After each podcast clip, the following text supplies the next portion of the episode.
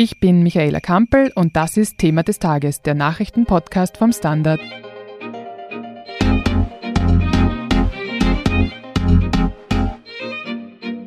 Ende September wählen wir ein neues Parlament.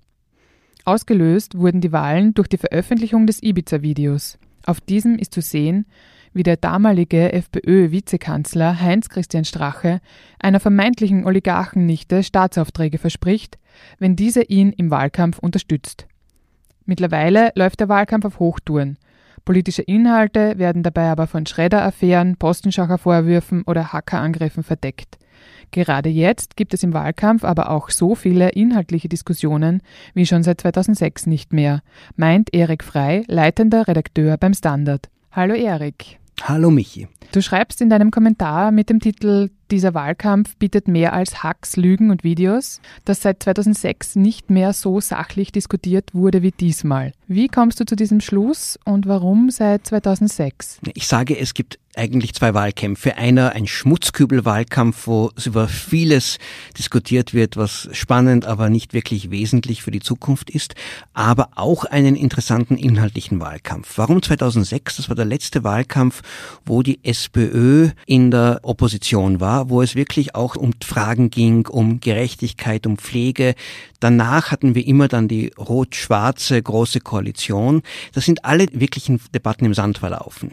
Diesmal kommt noch das ganz große Thema Klimaschutz dazu. Das ist eine wirklich Zukunftsfrage und ich muss sagen, über die wird trotz allem zusätzlichen Geschrei über Ibiza-Videos und Hacks und anderen Fragen eigentlich doch intensiv und auch ernsthaft diskutiert. Welche Sachthemen außer dem bereits angesprochenen Bereich Klimapolitik nimmst du noch wahr? Naja, die SPÖ hat über diesen Vorschlag zu einer Erbschaftssteuer, den sie nach langem Zögern doch auch offensiv äh, gebracht haben, das Thema Steuergerechtigkeit und Generationengerechtigkeit in die Diskussion geworfen. Ich glaube, das war wichtig, wie immer man zu dem Thema steht.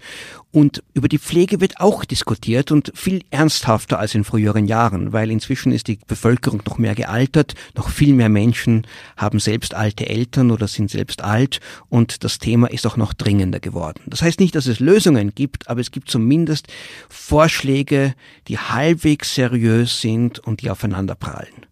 Die mediale Berichterstattung, und da müssen wir uns auch vielleicht ein bisschen selber an der Nase nehmen, dominiert aber weiterhin Schreddern, Hacks, also quasi die schmutzige Seite des Wahlkampfs. Warum ist das so? Ja, weil halt diese Themen wirken spannender und aufregender im Augenblick und man kann sie auch sehr schwer ignorieren. Und ich glaube, man muss sie auch ernst nehmen. Wenn Gesetze gebrochen werden oder auch wenn Korruption aufgedeckt wird, dann ist das ein Schandfleck für unsere Demokratie und dann muss das ausgesprochen werden und das kann auch die Wahlentscheidungen beeinflussen.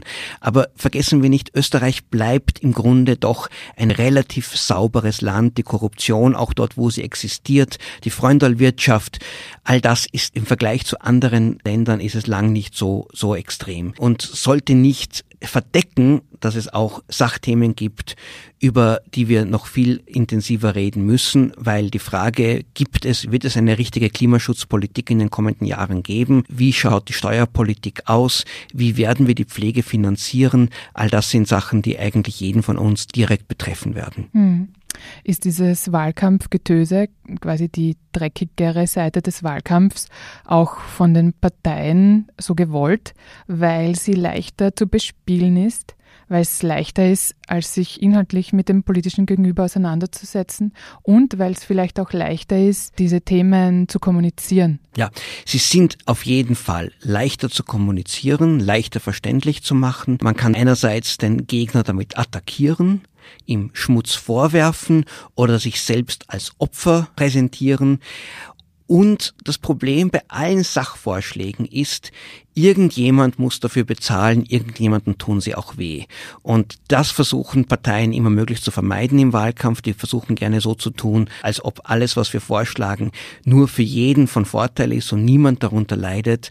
Und deswegen, wenn dann zu genau nachgefragt wird, dann wird es auch oft unangenehm. Aber das wäre vielleicht mehr unsere Aufgabe als Medien oder genauso unsere Aufgabe, als den Blick auf die Schmutzkübel zu lenken. Ja, das stimmt und ich glaube, wir tun es auch. Auch nicht nur der Standard, der doch auch ganze Seiten hat, wo er die Positionen und die Antworten von Parteien vergleicht. Auch der ORF in seinen äh, TV-Diskussionen und die anderen Sender. Immer wieder gehen sie auf Sachthemen ein. Und manchmal bekommen sie auch richtige Antworten. Und hier muss man wiederum sagen, da sind, sagen wir, die kleineren Parteien, die Neos und die Grünen und auch die Liste Pilz, die sich auch mehr bereit sind, auf Sachfragen und Sachthemen einzugehen. Was meinst du, interessieren diese ganzen Skandale eher eine Politik- und Medienblase? Und ist das für die Wählerinnen, den Wähler da draußen vielleicht gar nicht so entscheidend? Oder schon? Ich glaube, sie interessieren. Erstens interessiert alles, was schmutzig ist über die Partei, die man nicht mag. Da regen sich Leute auf, das mögen sie. Und wenn die eigene Partei irgendwie betroffen ist, dann hat man auch das Gefühl, der geschieht vielleicht Unrecht. Also da ist ein starker emotionaler Faktor vorhanden, der bei reinen Sachthemen viel weniger präsent ist. Und es ist auch, natürlich wird es auch von den Medien hochgespielt, auch hat man gar keine Chance, sich dafür zu interessieren. Das Problem an diesen Schmutzthemen ist, dass sie insgesamt eine Politikverdrossenheit fördern können und dass viele Wähler sich dann sagen, na alle Politiker sind dreckig, alle sind korrupt, alle sind sie, äh, alle lügen sie und es könnte am Ende auch dazu führen, dass die Wahlbeteiligung, die ja zuletzt bei, bei der Europawahl gestiegen ist, wieder zurückgeht. Aber wir können sie auch nicht auslassen.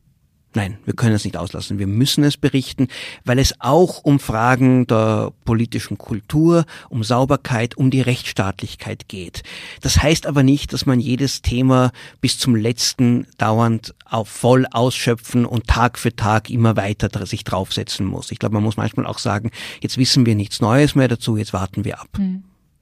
Eine letzte Frage noch oder vielleicht ein Tipp zum Abschluss. Was kann ich als Wählerin machen, wenn ich das Getöse ein wenig ausblenden will? Soll ich mir Parteiprogramme anschauen? Soll ich natürlich den Standard lesen?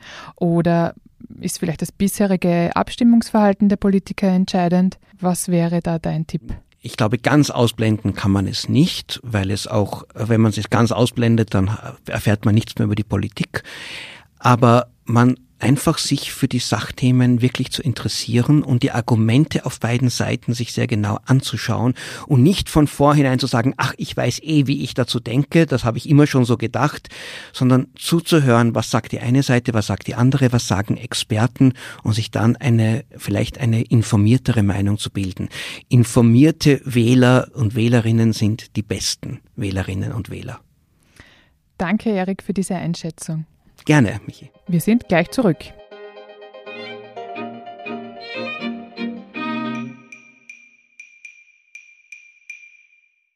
Guten Tag, mein Name ist Oskar Bronner. Was man täglich macht, macht man irgendwann automatisch.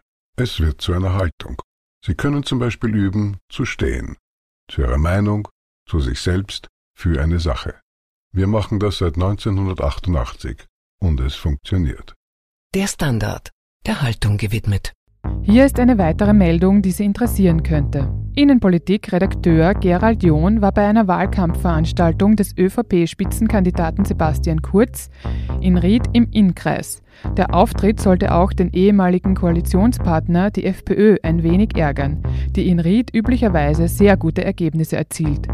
Was beim Volksfest am Rande der Rieder Messe los war, lesen Sie auf der Standard.at slash Inland. Und zum Schluss noch das Posting des Tages. Natürlich sind wir kein korruptes Land, wenn für den Tatbestand der Bestechung ein notariell beglaubigter Vertrag über Zahlung und Gegenleistung vorliegen muss, damit der Tatbestand erfüllt ist, sagt Standard-User Rohling.